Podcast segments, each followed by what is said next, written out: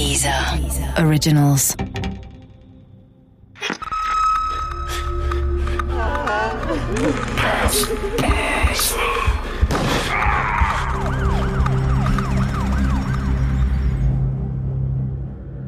Totenwald Teil 4 Ein Revierförster aus der Gegend hatte im Jahr 1993 seiner Frau damit gedroht, dass es ihr so ergehen würde wie den getöteten Paaren in der Görde, falls sie ihn weiter mit einem anderen Mann betrügen würde.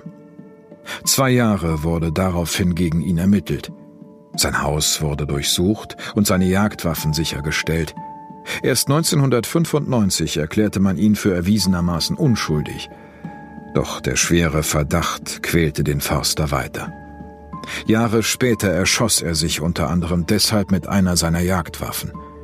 In gewisser Hinsicht wurde er ein weiteres Opfer des Gördemörders. Zur gleichen Zeit, zu der der Förster in Verdacht geriet, veranlasste eine neue Staatsanwältin in Lüneburg, die Ermittlungen im Fall der verschwundenen Elke Schmidt wieder aufzunehmen. Sie war der festen Überzeugung, dass unsere ehemalige Nachbarin in Briedlingen einem Kapitalverbrechen zum Opfer gefallen war.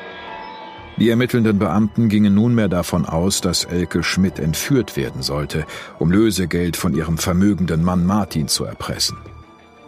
Die Entführung scheiterte aufgrund der starken Gegenwehr von Elke Schmidt.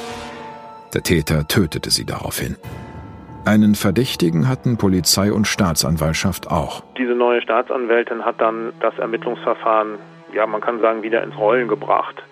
Und zu diesem Zeitpunkt 93 hat die Polizei ja dann auch bei dem Beschuldigten eine Hausdurchsuchung gemacht. Als ich in der Zeitung las, wen die Polizei der Tat verdächtigte, konnte ich es kaum glauben. Karl-Heinz Wünscher, unser ehemaliger Gärtner. Kerstin und ich wurden zur Vernehmung auf das Präsidium gebeten. Es bestand der Verdacht, dass Karl-Heinz durch die Arbeit in unserem Garten Kontakt zu Elke Schmidt aufgenommen hatte. Aus dem Umkreis der Familie und auch aus dem Umkreis der Ermittler ist zu hören, dass man davon ausgeht, dass der Mann, der ja auch als Gärtner gearbeitet hat, in der Nachbarschaft tätig war, also bei einer Nachbarin. Dort habe man sich kennengelernt, hat wohl auch ein paar Mal miteinander gescherzt und Abende bevor sie verschwand, soll sie auch mal von ihm nach Hause gebracht worden sein. Ich konnte dazu nicht viel sagen. Wenn Karl Heinz in unserem Garten die Büsche schnitt, war ich mit Manuela in der Görde unterwegs aber ich konnte mir durchaus vorstellen, dass ihm das großzügige Haus hinter unserem Zaun aufgefallen war, wenn er die Büsche mit der Heckenschere schnitt. Martin Schmidt versteckte seinen Reichtum nicht, er zeigte gerne, was er hatte. Gut möglich, dass Karl Heinz die Nachbarin bei der Arbeit in unserem Garten kennengelernt hatte.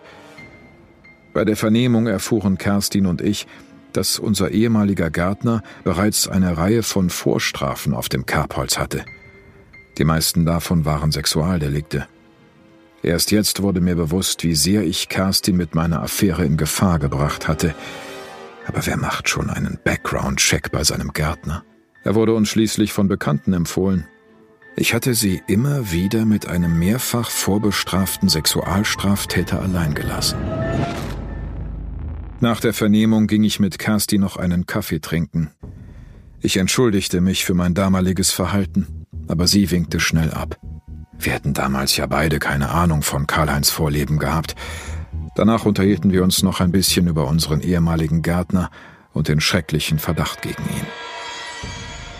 Die Polizei hatte derweil sein Haus in Lüneburg durchsucht. Dabei fanden sie zwei Kleinkalibergewehre, einen umgebauten scharfen Schreckschussrevolver, Elektroschocker, Handschellen, Beruhigungs- und Schlaftabletten und Folterwerkzeug in einem mit einer schallisolierten Tür gesicherten Geheimraum, den nur er und sein zehn Jahre jüngerer Bruder betreten durften.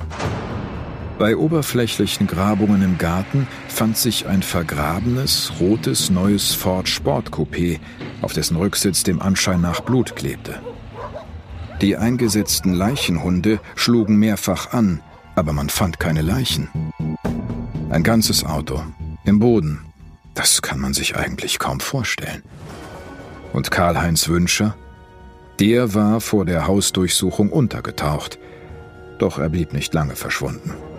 Anfang April 1993 wurde er in der Nähe von Heilbronn verhaftet. Er war in einen Verkehrsunfall verwickelt und man fand Waffen in seinem Auto.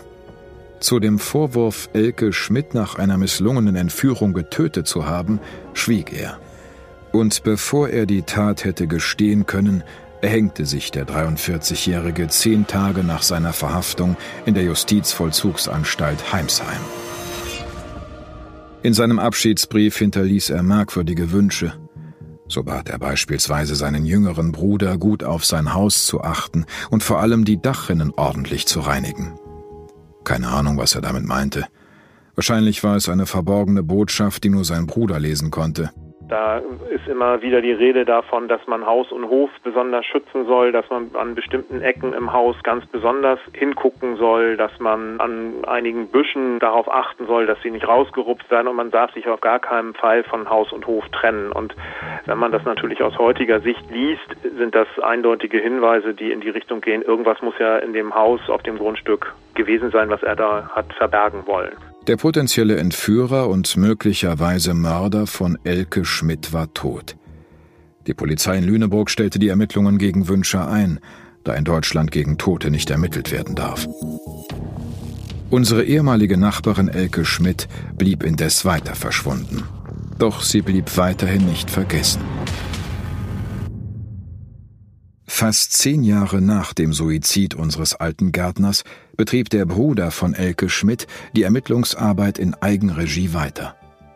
Hermann Burger war nicht nur Bruder der Verschwundenen, sondern auch der ehemalige Präsident des Landeskriminalamtes Hamburg. Er hatte nach seiner Pensionierung genügend Zeit, um sich intensiv mit dem mysteriösen Verschwinden seiner Schwester zu beschäftigen. Und er hatte Kontakte. Burger stellte eine private Ermittlertruppe zusammen, zu der unter anderem der Leiter der Rechtsmedizin Hamburg und ein renommierter Strafverteidiger gehörten. Burger und sein Team arbeiteten hartnäckig an der Aufklärung. Mit dem Verdacht, dass Karl-Heinz Wünscher möglicherweise einen Komplizen bei der missglückten Entführung von Elke Schmidt gehabt haben könnte, der noch lebte, erreichte Burger im Jahr 2015, dass eine neue Sonderkommission in Lüneburg gebildet wurde.